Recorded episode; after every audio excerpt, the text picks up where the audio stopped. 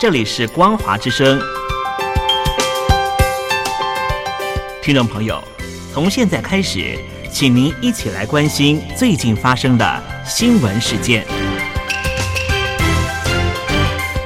欢迎收听《光华随身听》。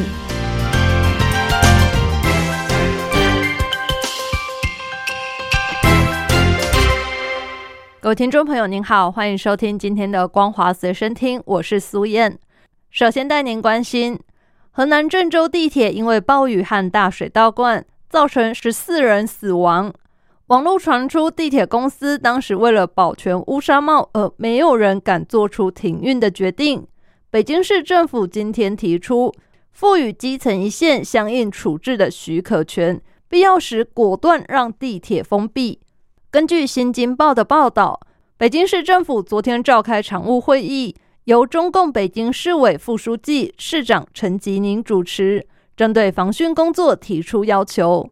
会中除了要求全面排查整改重点地区和重点部位的风险隐患，加强抢险救灾能力建设外，也表示要赋予基层一线相应处置许可权，遇到有突发的情况。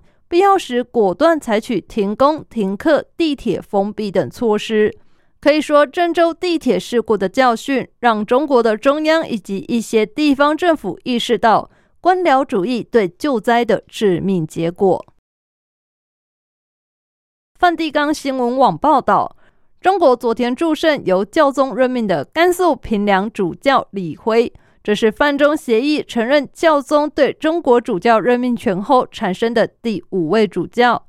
中国共产党因为坚持宗教团体和宗教事务不受外国势力支配，自创天主教爱国会，常年由中国政府自行任命诸圣中国主教，违反天主教由教宗任命主教的敦义。梵蒂冈和中国在二零一八年签署主教任命协议，化解歧义。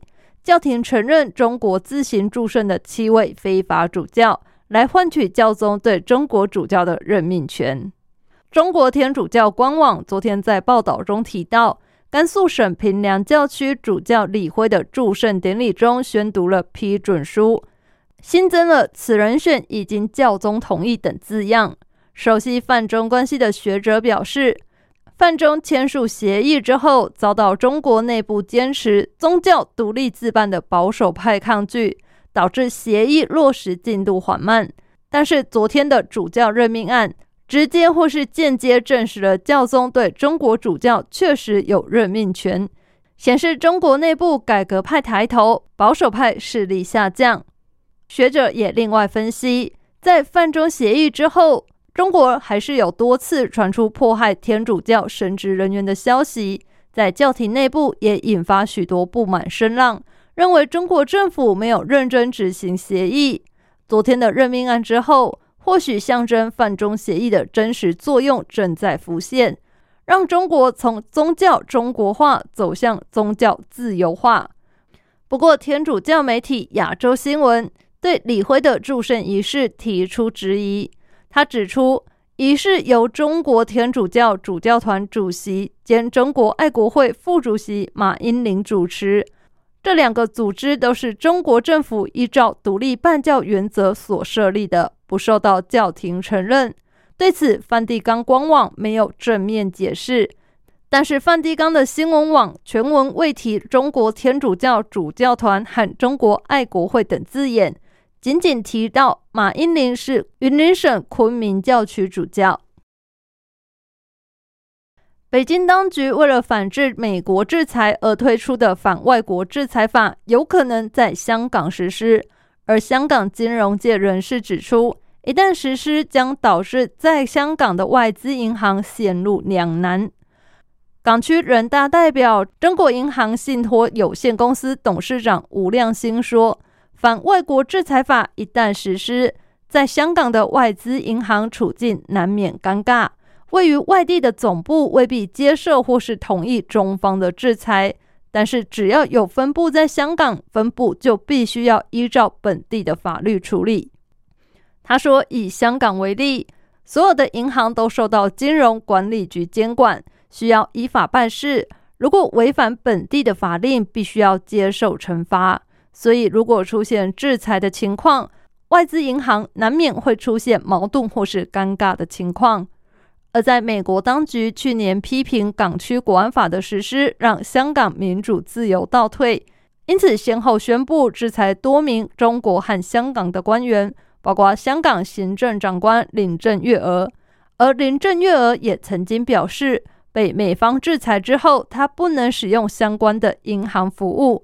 目前收取的月薪都是现金。中国南京禄口机场最先发现的疫情，到现在已经扩散到七个省份。这两天也在多地出现多个没有南京旅居史的感染者。追溯源头是二十二号在湖南张家界的大型演出《魅力江西》。中国新一波本土新冠肺炎疫情从二十号起在江苏南京禄口机场爆发，到现在疫情的传播链已经延长到了包括江西、安徽、四川、辽宁、广东、湖南、北京在内的七个省份。而根据报道，禄口机场的疫情目前高度怀疑是机场清洁人员防护不到位所造成的感染，再透过清洁人员间的群聚向外传播。但最近两天，有多地却路线出现没有到过南京却感染的案例，而将这些感染者串联起来的关键要素，就是不久前在湖南张家界上演的这场大型演出。中国官方五月底宣布计划生育政策开放为三孩之后，四川省攀枝花市昨天公布。依照政策，生育者可以发放育儿补贴金到孩童三岁，一共是人民币一点八万元，是第一个发育儿津贴的城市。而想要领取这个育儿补贴金，夫妻双方的户籍都必须要在攀枝花市，而且双方都要参加社会保险。按照政策，生第二、第三个孩子，而孩子的户籍也需要在此。报道指出。攀枝花市是全国第一个，也是目前唯一一个发放育儿补贴金的城市。这项政策公布之后，引发不少网友热议，认为北京、上海等一线城市是否应该要对鼓励生育拿出更积极的作为。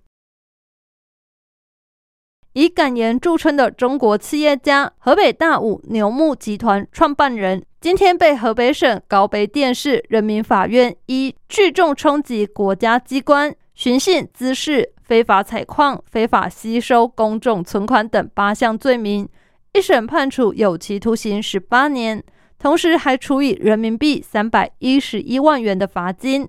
另外，共列被告的河北大武牛牧集团以及相关人士也被判处相应的刑罚。在中国有良心企业家之称的孙大武，长期因为敢于批评当道和时局，不时发表文章，因而触怒官方。二零二零年十一月十一号，警方就对孙大武采取刑事拘留，指控他涉嫌寻衅滋事以及破坏生产经营。他的妻子、两个儿子、儿媳以及大武集团的高层等二十八人也同时被捕。